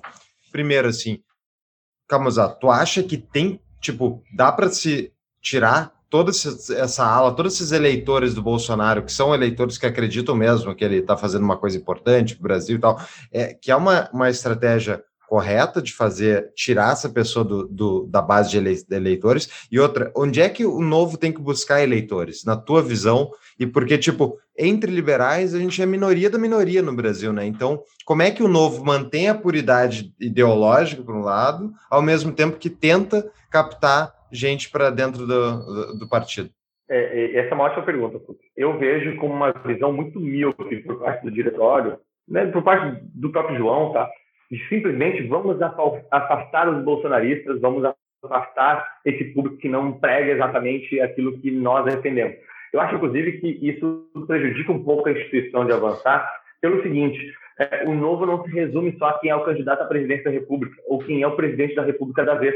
É, o novo tem representantes em esfera municipal em diferentes municípios, em diferentes governos, e em esfera estadual em diferentes estados, com diferentes governos, e federal o Novo tem uma pauta que às vezes nem depende do que o Executivo Nacional está tocando. Né? A gente aqui em Porto Alegre, por exemplo, tem, cara, tem pautas de reforma presidenciária, tem pautas de, de estatais do município, né? tem pautas de tributária e por, e por aí, que não passam pelas polêmicas nacionais. Mas quando você fica fustigando simplesmente uma liderança nacional, você afasta um eleitor que concorda com a gente em âmbito municipal que é um potencial eleitor nosso para eleger mais vereadores, mas que cria uma antipatia a Constituição como se ela estivesse lhe fustigando em uma das suas opções. Né? Em uma das suas opções. Então, eu acho isso muito míope. Né? Eu entendo e, e, eu entendo o João, por exemplo, achar que o Bolsonaro não representa o que o novo representa. Eu concordo com isso. O Bolsonaro não representa o que o novo representa. Não à toa nós tivemos uma candidatura própria em 2018 e defendemos essa candidatura. E todos os mandatários eleitos em 2018 defenderam a candidatura de João Moreira em 2018, porque acreditavam que Bolsonaro não era o melhor candidato, senão nós teríamos simplesmente aderido àquela chapa, né? E se a gente achasse que Bolsonaro representa tudo que nós queremos para política, fecha o novo, né? Porque não precisamos mais ter um partido político. Então não é por aí, né? Não é por aí. Então eu acho que não, nem tanto ao céu nem tanto à terra, sabe? A gente acaba que a direção às vezes, né? O, o debate seja de Amoedo, seja às vezes de alguns mandatários, seja às vezes de direção partidária, ele, ele fica tão preocupado com uma coisa pequena que, para a maior parte do eleitor, isso não é o que define o seu voto, isso não é o que define a sua filiação, muitas vezes, ou sua doação, né? Ele está preocupado, daqui a pouco é justamente, né, pô, eu, eu quero alguém que defenda esses ideais, que são os ideais identificados com a direita, né, ou com o liberalismo, e que às vezes ele não entende nem muito bem o que, que é isso. A grande parte das pessoas, aliás, não está preocupada com esquerda ou direita, está preocupada em, cara, tem, tem vaga na creche, né, estão me assaltando na rua, é, pô, quantos por cento eu estou deixando de renda aqui na hora de pagar o, o imposto de renda, né, quanto meu contra-cheque está ficando para o governo. É isso que indigna o cidadão médio, né? Enquanto o cidadão médio está passando por esse perrengue, ter buraco na rua, ter poda mal feita, né, é, do serviço, a, a luz está faltando a luz do nada por causa da estatal de luz tudo mais, a gente está discutindo se o novo como um todo deve ou não deve aderir ao bolsonarismo. Cara, eu acho isso meio pequeno, sabe? E acho que isso afasta em vez de aproximar. Uma coisa seria você firmar uma posição, olha, o Bolsonaro não representa o que o novo representa, o novo tem esse conjunto de ideias e princípios, e nós teremos nosso candidato. Ponto. Cara, eu acho que está muito bem feito dessa forma. É para isso que o partido existe. Outra coisa é você ficar fustigando permanentemente e dizendo, ó, quem vota no Bolsonaro não presta, não tem que estar com a gente, sai de perto de mim, e parará, parará. Esse cara pode concordar com a pauta municipal, esse cara pode concordar com a pauta estadual, assim como, e não vale só para Bolsonaro, vale para outras correntes ideológicas e visões partidárias também. Né? Eu tive eleitores nessa eleição que votaram Manuela Dávila e Camunato vereador. What, what, what? Consegue entender essa, essa cabeça? Não tem. Né? Para gente que é um pouco mais ideologizado, não faz o menor sentido. Mas, para a cabeça de muita gente, eram duas figuras jovens com energia e que pô, pareciam estar dispostas a fazer o bem, né? parece bem intencionado, mas vai lá e vota. Pô, tu vai estar renegando, muitas vezes, um voto que ajudaria a compor uma bancada que votaria por privatização, por você estar simplesmente agredindo uma base eleitoral que, cara, não vai concordar contigo em 100%, mas que concorda contigo em 80%. Então, eu acho que precisa ter um pouco mais, uh, ter um pouco mais de, de, de razoabilidade. Né? Eu acho que é, é, esse ponto. Né? Ninguém no Novo, eu não vejo ninguém no Novo dizer que é bolsonarista. Né? Nenhum mandatário do Novo diz, ah, assina embaixo do Bolsonaro, né? somos bolsonaristas, faremos campanha para o Bolsonaro. Não vi ninguém falar sobre isso. Mas muitas vezes em comunicações parece que isso existe. E, e sinceramente, eu, eu não vejo isso. Ao mesmo tempo, eu não vejo ninguém no Novo dizer que vai aderir a Ciro Gomes, que vai aderir a João Dória, que vai aderir a, né, sei lá, candidato de outro partido. Uh, pô, o Novo tem uma plataforma tão transparente, tão né, uh, uh, focada naquilo que é para o país, não à toa né, que a gente está discutindo justamente a instituição partidária Novo mais que todas as demais, porque nós temos as cartas na mesa postas. Né? Por que a gente vai, uma vez que a gente tem tanta clareza de princípios e de visão, por que a gente vai se apequenar no debate de pessoa? Né? Acho que isso não faz muito sentido. Mas esse sectarismo, assim, é meio humano, né? As pessoas eh, se formam em grupinhos, assim, o outro é o mal. Dentro do novo dá pra ver que tem isso bem claro, assim. As pessoas de um lado que dizem tu é bolsonarista, tu é o mal absoluto, e tem o do outro lado também que diz que tu é comunista, tu tá dentro do novo, tu é comunista, sabe? Tem, e ficam se degradando. Aparentemente, ao, ao meu ver, essa pessoa que tá de fora, que não contribui, não faço nada pelo novo, só voto, eu vejo que o novo seria uma baita plataforma, medidas proporções, tá? Seria tipo a Igreja Católica, assim, sabe? Deveria ser, ao menos ele deveria ser. Que tem o padre Paulo Ricardo lá, que tá com o catecismo embaixo do braço, tradição total, e tem o padre Marcelo cantando musiquinha na TV, sabe? Duas pessoas completamente opostas, assim, estão dentro da mesma instituição, indo para o mesmo lado, assim. Eu, só que daí, claro, tem um papa ali no meio para meter o um martelo. o novo, como é que faz para unir, assim, ou vai se descobrir, assim? Como é que faz para fazer essa gente se abraçar e ver, cara, não vamos explodir a instituição, cara. Isso, esse teu ato está explodindo a instituição. Eu, como é que. É, eu, dispositivo, assim? Eu, eu, concordo contigo, ô, ô, Júlio, e eu acho que isso passa por conseguir valorizar muito mais o que nós temos enquanto instituição. Né? E agora, para não ficar em, em, clubismo, né? vamos para a seleção brasileira. Cara, a seleção brasileira de 94. Cara, você tinha Romário e você tinha, uh, pô, Dunga. Cara, pô, dois perfis comportamentais completamente distintos, mas que precisavam um do outro para o time funcionasse bem. Né? E, cara. Uh, se não tivesse um, um, um, um técnico né, e, um, e uma torcida que entendesse essas diferenças, respeitasse essas diferenças e dissesse, não, todo mundo unido em torno da, da seleção, né, da seleção brasileira, de fazer o gol, uh, pô, a coisa não, não, ia, ia ficar todo mundo metendo pau no Romário, porque fazia festa, tira o Romário e botava o, o substituto lá, o, o, mas aí não ia ganhar a Copa de 94, cara. E o, no novo hoje a gente está um pouco assim. O Brasil, de certa forma, a gente está assim, né? Então, pô, a gente tem a, pô, a, que bandeiras comuns que a gente está vendo aí que hoje o Brasil tem valorizado, cara. O Brasil tem valorizado bandeira de redução de impostos, né? Uma falta de desestatizações, né? De, de mais é, concessões, PPPs, privatizações, é, abertura de mercado, uh, né, o combate à inflação, né, são todas, de certa forma, questões que estão muito, uh, uh, muito vinculadas ao que o Novo defende, aos princípios liberais do próprio partido, e que às vezes são deixadas de lado em prol de uma guerra se deveria ser Romário atacante ou não, entendeu? Se deveria ser, deveria ser o Luizão. Não, Luizão de outra época, né? Mas enfim. é, eu não sei quem era também. Sei dar um Wikipedia aqui para procurar, mas eu não vou. Pessoal, procura. É. mas enfim, lembro... então, então, acho que por fazer isso. E é muito engraçado que muitas das pessoas que vão lá e, e, e falam isso, e ficam ali, porra, isso não presta, aquele não presta, se está com ele, se não está comigo, é, é, é, né? aquela falta de dicotomia, né? Existem dois caminhos possíveis, ou você está comigo, ou você está contra mim. Uh, cara, é, são essas pessoas em geral que são as pessoas que depois reclamam da polarização. Ah, porra, esse ódio na internet, polarização, tudo mais. Mas, cara, eu digo sem sombra de dúvida, eu falei isso para N amigos meus que votaram de esquerda a direita, que votaram, né, por exemplo, em 2018. Tiveram amigos meus que votaram no Bolsonaro em primeiro turno, tiveram amigos meus que votaram no Moreira, tiveram amigos meus que votaram no Alckmin, Meirelles, votaram né, um, Ciro Gomes.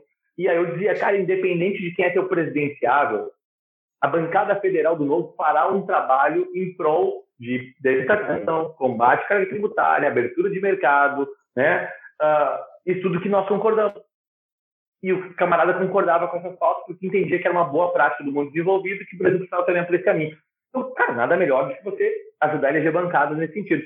Eu até acho que, em certa medida, o novo ter candidato ao executivo, nesse momento, enquanto ainda é muito pequeno, talvez ele prejudique em conseguir mostrar a qualidade dos seus quadros políticos, porque fica sempre esse debate de quem é vai ser o próximo governador, quem é, que é o próximo presidente, mas você não consegue mostrar a qualidade legislativa da, né, da, que é o, o, o core business do, do, partido hoje, né, que é o núcleo da nossa atuação, cara, que são os bons projetos de lei, os bons exemplos de austeridade, os bons exemplos de combate a corporações, a privilégio, né, muitas vezes as coragens que as bancadas têm de confrontar eh, né, esse status quo uh, que se tem na política brasileira, do tomar lá da cá, e que às vezes ficam de, deixados de lado só por uma briguinha ali de, de, de torcida sobre o atacante. Né?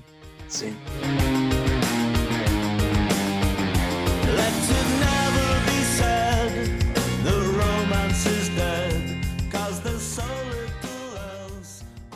É, mas essa briguinha, essa briguinha do que existem várias coisas dentro do novo que tem briga, né? Tem uma pergunta de patrão aqui do Júlio César, é um deboche dele, tá? Uma pergunta de deboche assim, mas eu quero fazer uma, uma pergunta em cima que é de uma cláusula, cláusula, não sei como é que se chama, um artigo do, do, do Estatuto do Novo.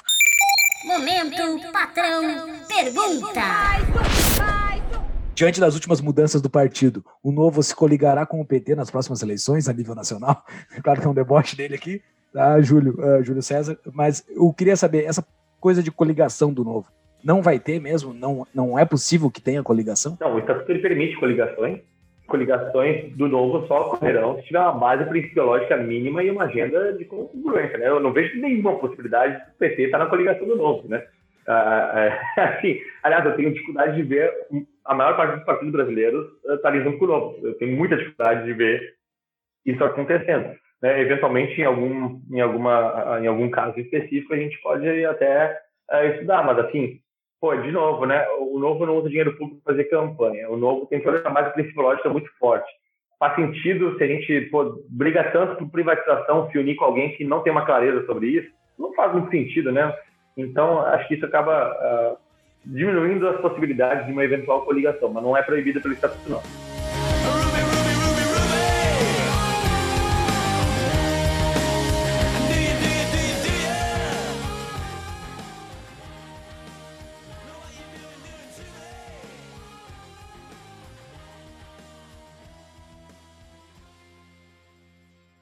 Uma outra pergunta de patrão, então, do Arthur Weiler. Pergunta. Depois das eleições de 2018, muita expectativa havia sido criada em torno do Partido Novo como uma grande alternativa uh, ao sistema político brasileiro, né?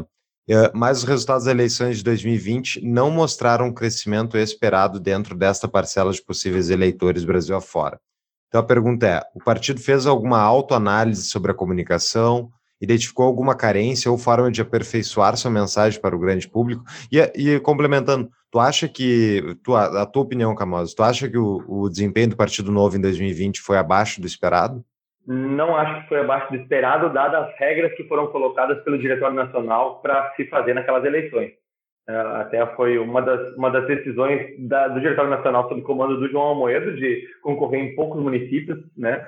Tinha uma série de regras, de número de filiados, de número de candidatos que tinha que ter, arrecadação, por aí vai, e, e ainda tamanho de população dos municípios, que o Novo estava montando a lógica naquela, naquele tempo, né, uh, um, uma estrutura para ter uh, uh, municípios-chave para concorrer e eleger pessoas, e eram municípios grandes e, em geral, municípios que tivessem segundo turno em eleição executiva. Então, eu considero essa uma estratégia ruim que, inevitavelmente, limitava o crescimento do partido. Tá? Ao mesmo tempo que você limita o crescimento, você preserva a qualidade. E esse é, vai ser um eterno dilema para o partido, né? Até que ponto você tolera as pessoas que não têm o mesmo nível de qualidade e alinhamento em nome do crescimento mais rápido ou não, né? Eu acho que o, o novo, tendo um, um, estatuto claro, né, um, um, um, conjunto de princípios e valores muito claros, fica muito mais fácil você soltar a corda para que ele possa crescer rápido e atuar nos casos em específico onde a coisa não está indo na linha, do que você fazer o caminho contrário, sabe? É, me parece que a gente ainda é um pouco burocrático demais nesse sentido. Sabe? É meio que o, o balcão do, do Estado concedendo alvará. Você coloca todas as, as determinantes lá, você documenta A, B, C, D, E e tal, depois o cidadão precisa se provar uh, inocente, se provar que está tudo ali, que ele é ele mesmo e tudo mais, para aí poder abrir sua empresa. Acho que o novo ainda está um pouco com essa estrutura e aos poucos está modificando. Está sendo feita assim, uma grande autocrítica sobre 2020, aliás, uh, não só dirigentes partidários, os próprios mandatários, filiados, né, se debate muito sobre isso. Muitas coisas já mudaram com relação a isso, né? Essas regras todas que tiveram em 2020 já não existem mais para 2022 e não existirão para 2024. Vai ser muito mais a própria lógica de processo seletivo já não vai mais ser processo seletivo, vai ter cursos de formação é, para que a pessoa possa ter justamente né, vocabulário, é, conteúdo e aí sim preparo para poder defender os ideias e princípios. E se ela ao longo do tempo não conseguir adquirir esse preparo, inevitavelmente ela não vai conseguir concorrer né? É, é, é, muito distinto de você simplesmente aplicar uma prova, dizer sim ou não, né? Ao mesmo tempo, esse negócio de município, pô, aquele município que consegue ter um grupo mínimo de filiados, uma organização para conseguir tocar uma eleição, não tem por que você dar cartão vermelho nele e dizer não, não pode ser um município pequeno. Pô, às vezes, municípios pequenos têm quadros, é, quadros excelentes, super alinhados, poderiam fazer um, um, excelente trabalho. Então, não faz tanto sentido botar essa trava. Né? Uh, eu acho que, de novo, né? O novo existe desde 2016, é que a gente elegeu o primeiro quadro. Ainda é muito novo mesmo, né? E, e, como são pessoas, em geral, que vieram de fora da política para a política, o novo está, inclusive, aprendendo como é que funciona a política, como é que funcionam as regras eleitorais. Aliás, regras eleitorais essas que mudam a cada eleição, o que também né, prejudica o planejamento partidário. O fato do novo uh, também não usar recurso público inevitavelmente prejudica ele conseguir ser mais efetivo, muitas vezes, em eleger mais quadros. A gente sabe como outros partidos usam e abusam do recurso público nas suas eleições. Então, eu acho que não é só uma questão de comunicação, não. Eu acho que é uma questão de uh, uh, regras para eleições, é, de disposição das pessoas para concorrer. Muita gente que é boa, que poderia concorrer, tem aversão ainda à política, precisa se aproximar da política para ver que pode ser um candidato pode fazer a diferença. Eu era uma dessas pessoas no passado, não queria ser Aliás, nunca tive pretensão de ser candidato a nada, nunca tive pretensão sequer de estar no partido político. E hoje eu sou aí uma das, das vozes do novo. E, pô, lá no início, quando eu fui eleito, fui um dos primeiros eleitos do Brasil, do partido, né, os olhos do país, né, a esperança de renovação olhando para mim e para os outros três, assim, né, uma puta responsabilidade nas costas. E era só o primeiro passo, né? Quanto que eu amadureci, quanto que o novo amadureceu de lá para cá e quanto ainda não tem que amadurecer, né? Eu participei do grupo lá que coletava as assinaturas, daí eu, eu te conheci e tudo mais. O partido foi fundado e eu saí de tudo, assim. E daí, quando eu fiquei sabendo que tu seria candidato, eu tomei um cagaço mesmo, porque o, o Camusato não tinha, assim, perfil de ser político. Fiquei bem feliz, assim, até do Camusato ter entrado pra política, porque o cara não tinha nenhum perfil, assim, pelo menos o político padrão que nós temos na nossa cabeça de brasileiro, né? One by one,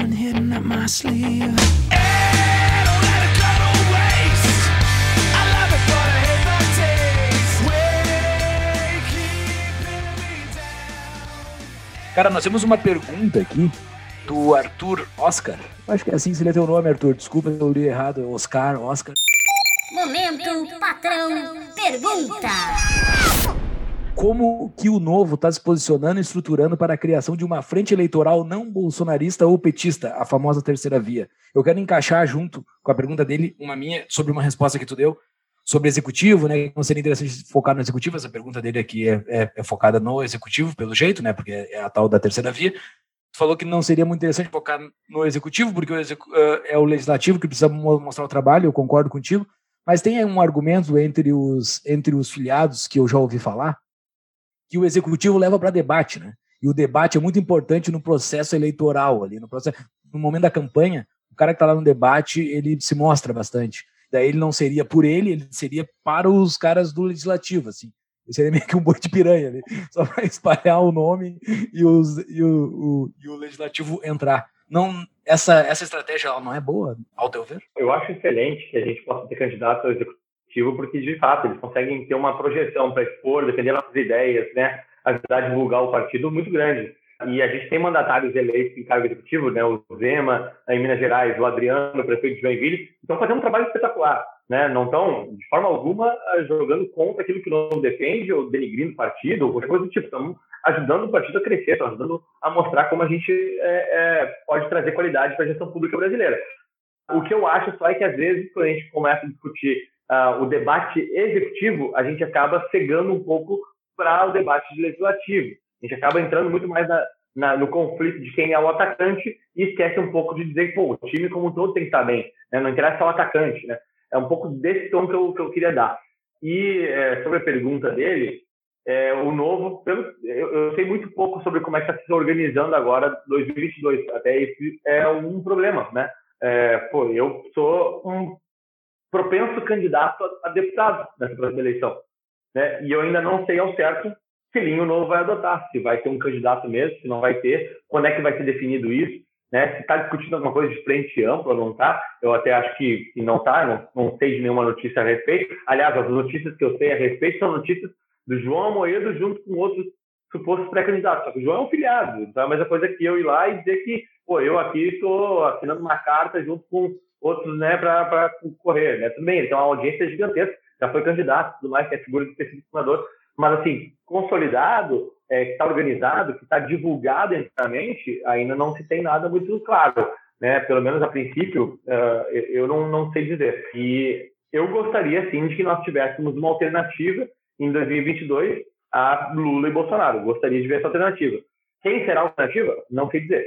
Né? Não sei dizer. Uh, particularmente, eu não acredito em alternativas né, como João Dória, como Luciano Huck, né, essas pessoas, esses partidos tradicionais que já tiveram sua vez e não foram assim, né, grandes execuções assim também. É, acho que o Novo tem um apanhado de ideias e de planos que são muito mais ousados do que esses outros partidos se propõem a fazer, mas eu também entendo as limitações do próprio partido, que ainda é pequeno, né, que ainda tem muito a crescer, e nem sempre tem pessoas que se dispõem, né, que tem uma, uma boa trajetória, que tem um bom currículo, né, e se dispõem a, a concorrer. Ser candidato executivo é, é uma decisão bastante difícil de tomar, né, é, envolve vida pessoal, envolve carreira, mas então eu compreendo a, a dificuldade que o partido tem mesmo de ter esse candidato. Camões, então, voltando uma pergunta que tinha feito antes ali, que é, e é justamente algo que eu acho muito importante para o futuro do novo, assim. Onde é que está o público que vai votar no novo? Vocês têm uma preocupação em encontrar essas pessoas, em formar essa base de eleitores? Como é que vocês trabalham isso? E também, tu acha que é mais fácil achar esses eleitores em que lado da política? Lado mais à esquerda, mais à direita? Tipo, que, que, de onde é que vocês estão tirando os votos? Porque tu, tu mencionou até uh, o Dória, por exemplo, né? Vai ser, provavelmente vai ser candidato a presidente. O Dória eu não tenho não gosto do Dória e tal, mas uh, é inegável que o Dória foi responsável por trazer a vacinação para o Brasil, muito antes, inclusive, do governo federal. E isso vai trazer muitos frutos para ele politicamente. E, quer ou não, o PSDB, por exemplo, pega o PSDB aqui do Eduardo Leite, no Rio Grande do Sul, ele fez várias das reformas que estavam travadas há muito tempo. Então, a minha dúvida é: uh, se o PSDB continuar conseguindo ganhar governos estaduais, fazer reformas, porque eles sabem, eles estão loteando, estão fazendo a política de sempre, e quer ou não, é assim que o Brasil funciona, e eles estão conseguindo reformar, estão conseguindo ter um governo um pouquinho mais, tipo, um social-democrata mais normal brasileiro, entende? Que é tipo o que o Brasil está acostumado. Por que, que o novo vai tirar eleitor desses caras e trazer para o partido, se, por exemplo, for para o centro, entendeu? Uhum. Ah, eu, eu, eu vejo o seguinte, né? O, o Novo tem muito mais convicção do que ele prega do que eventuais candidatos é, de um partido como o PSDB. O próprio João Dória, ele fala em privatização, desestatização, ao mesmo tempo em que ele está num partido onde tem pessoas do partido que falam contra, votam contra isso, né? Ah, então existe um elemento de desalinhamento muito grande. O Novo tem unidade nessa questão. Uh, e nessa em outras tantas. Uh, de novo, acho que nenhum partido tem tanta unidade de pensamento como, como o Novo os votos do Novo hoje estão muito uh, vinculados a um voto de mais uh, razão, um voto de opinião, né, que estão ainda está muito mais concentrado em classes mais altas, com melhor uh, instrução. É um desafio do Novo, que é o desafio do próprio liberalismo brasileiro, é conseguir fazer essa mensagem chegar à classe média e aos mais pobres, que especialmente mais pobres na política brasileira ainda são muito dependentes, né, tem muito voto comprado, ainda são muito capturados pelos populistas, né, capturados é, por esses partidos que fazem é, justamente essa troca de favores. Uh, e, e, por isso, talvez, a, a, eleição do executivo ela, ela perverta um pouco a capacidade de novo de, de produzir resultados. Né? É, nota que numa eventual, numa eventual candidatura de presidente, onde você tem um candidato novo, um candidato do MDB, do PSDB, uh, do PP, e aí os de esquerda, né, uh, PT, PCdoB, PSOL, sei lá eu, o novo certamente é um ativo muito importante para o legislativo, para o Congresso, para o Senado, para a Câmara, porque é um partido que é combativo, é independente, é muito transparente na sua forma de atuação e muito claro onde quer chegar. Isso é benéfico para qualquer é, república, né? para qualquer país. Né? Então, mesmo para alguém que não necessariamente é, converge em 100% da falta do novo, ter o novo numa, num, num parlamento faz bem para o país. Então o cara pode escolher seu candidato a presidente e vota no legislativo no novo. Quando a gente se exclui no debate do executivo, de quem é o candidato ideal, às vezes você afasta justamente dos outros eleitores e fica debatendo uh, quais são as, as, nuances de um candidato ou outro. Eu não sei, de novo, né, se o novo vai ter candidato a presidente, mas, sem dúvidas, o Brasil precisa de bancadas maiores de parlamentares comprometidos com os valores e princípios que o novo defende, quer sejam eles pelo novo ou não. Tá? Mas o Brasil ainda tem muito poucos parlamentares no Congresso Nacional, nas assembleias legislativas e nas câmaras municipais, comprometidos com as pautas que o Novo defende, que são as pautas muito mais ligadas à razão do que à emoção, né? que, que olha muito mais para esse, é, esse, pragmatismo né? de pô, que produz mais resultado para as pessoas e que às vezes é tão difícil de traduzir para o eleitor médio, né? que está preocupado, pô, tem mais carisma ou menos carisma, é, se, se diz da boca para fora que se preocupa com o meio ambiente, uh, e lá no final das contas não avalia a política pública né, como, como se deveria. Então, uh, eu entendo que o desafio do novo para frente uh, são basicamente dois. Né? Primeiro, um, desafio de comunicação, de conseguir ter perfis diferentes de jogadores dentro do novo, no time, né? ter Romário, ter Dunga, ter Cafu, ter né, uh, esses diferentes perfis, que eles atraem diferentes públicos também. Né?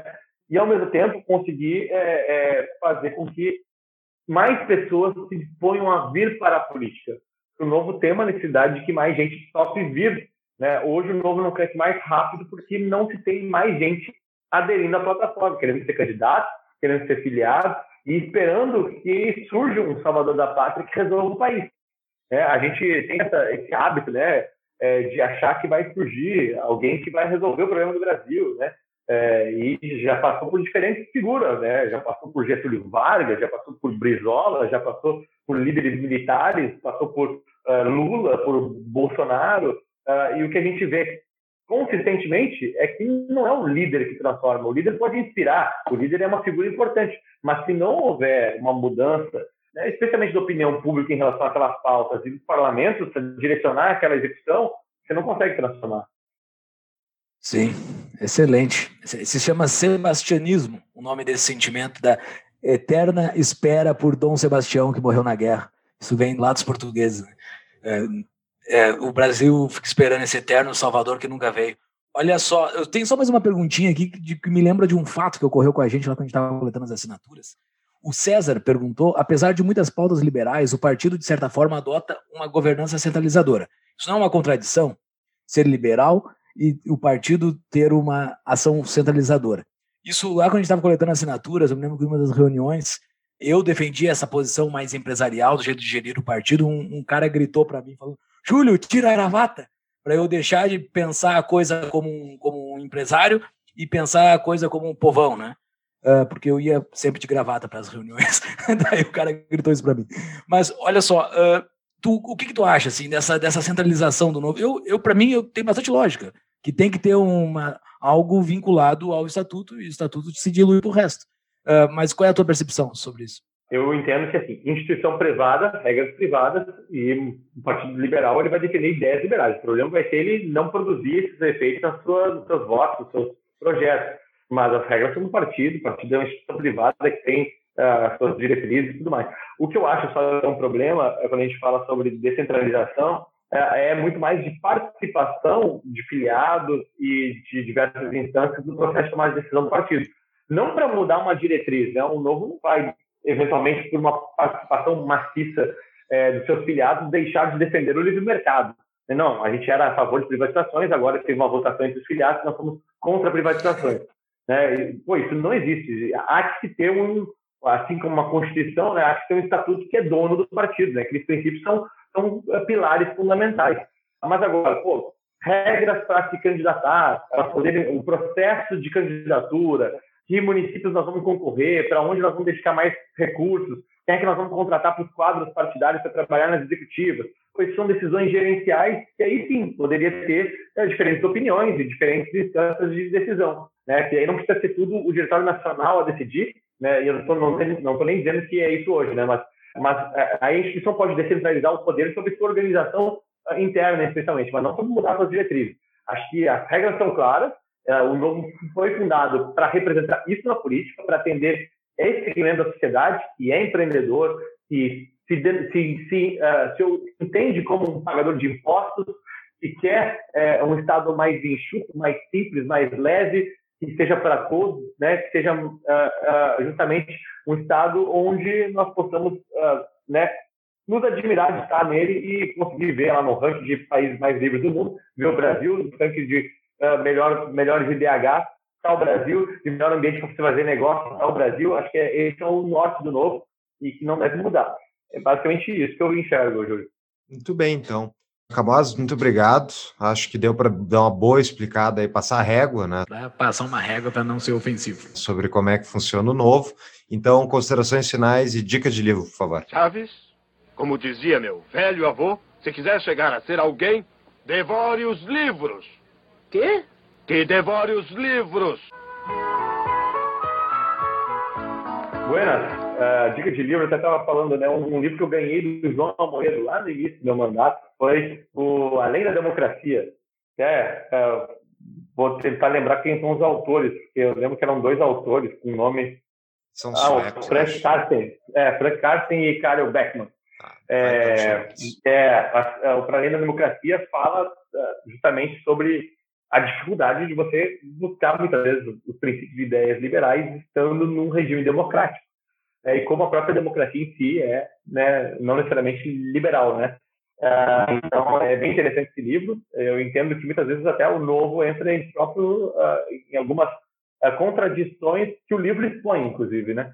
algumas lideranças do Novo, entre algumas contradições, às vezes, que o livro expõe, que faz parte do ambiente democrático, muitas vezes.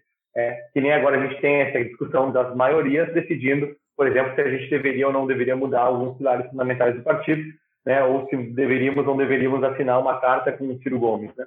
É, enfim, é, brincadeiras à parte, né, ou provocações à parte, é, acho que o Novo tem muito a crescer. É, acho que a instituição que eu acredito para transformar a política brasileira, por isso que eu estou aqui. Não acredito em nenhum outro partido político senão o Novo, a não ser que os demais partidos melhorem em muito, e se melhorarem vai ser por conta da competição que o Novo ajudou a promover. Então, acho que o Novo desempenha um papel muito importante para a política. Gostaria de que a gente pudesse ter uma apreciação mais justa, especialmente o trabalho dos mandatários do Novo na ponta, que executam no dia a dia essa, esses votos, esses conflitos, essas, essas defesas dessas ideias e valores que às vezes ficam uh, mais uh, ocultados por conta das grandes polêmicas de Twitter, né? E que isso acho que empobrece um pouco o, desenvolvimento do próprio país, porque né, o Twitter não muda um país, mas uh, o voto numa reforma muda, né? Então acho que isso tem que ficar e agradeço mais uma vez pelo convite, um prazer ter falado com vocês. Fico super à disposição. Quem estiver nos ouvindo também quiser me seguir nas redes sociais, mandar pergunta por lá, fique à vontade. Né, de novo, eu estou falando aqui muito mais a minha opinião, né, Felipe Camozato, como mandatário do partido, não como dirigente partidário, nem como é, dono da razão. Né? Acho que entre os próprios mandatários há diferenças de opinião, isso é super legal, porque né, é, nos faz querer melhorar, e eu acho que o novo ainda tem muito a melhorar, mas, de novo, nós somos a Coca-Cola quente, pode botar um gelinho, né, podia estar mais geladinha, mas nós não somos a dose de cola, nós não somos o xarope de frutose falsificado, como a gente olha do lado e acaba enxergando ali, uh, nos outros partidos. Somos muito melhores do que os outros partidos, eu não tenho dúvidas disso, eu não tenho dúvidas para falar sobre isso. Bem... Excelente. Quem é, é entusiasta do novo e filiado novo, sei lá, nós uh, pedimos que divulguem esse episódio aí nos seus grupos e tudo mais. Nós fizemos aqui um apanhado do que, que é o Partido Novo. Qualquer discordância, nos procurem nas redes sociais. Vão lá, comentem no post do episódio. Vamos conversar sobre isso. Trazemos o Camozato também para discutir lá nos comentários também. Já damos um flag no Camozato e ele entra na treta. E também futuramente outras pessoas do Novo também que vocês acham que podem ser pessoas para entrevistar e dar posicionamentos diferentes que tem dentro do partido nos marquem lá nos comentários e digam quem nós poderíamos chamar para uh, conversar sobre posicionamentos do que é essa instituição e para que lado ela tem que rumar. Queremos disponibilizar uma cobertura sobre essa instituição que para nós é tão importante para o Brasilzão. Eu valorizo muito a independência do Novo e gostaria que ela permanecesse. Acho que o maior valor que o Novo traz para a política é independente. E, de novo, eu falei sobre o Novo ter quadros políticos muito bons, que não tenho dúvidas de que é o melhor, melhor partido. Isso não faz, né, vou deixar aqui um disclaimer só, que os outros partidos não tenham quadros bons. Acho que tem políticos muito bons em outros partidos também. Né? Ah, acho que tem excelentes quadros aí e tem muitos partidos que estão tá melhorando. Espero que no futuro a gente tenha por conta dessa competição, inclusive alternativas ao novo, uh, que possam fazer com que a gente tenha que acelerar ainda mais as nossas melhorias de governança e amadurecimento e por aí vai. Então, isso é bom para o Brasil, né? Concordo ipsis literis, 100%. Muito bem. Cavazato, muito obrigado pela entrevista. Acho que foi ótimo para explicar o conteúdo. É isso. Um abraço. Valeu. Um abraço, Cavazato. Valeu, um abraço.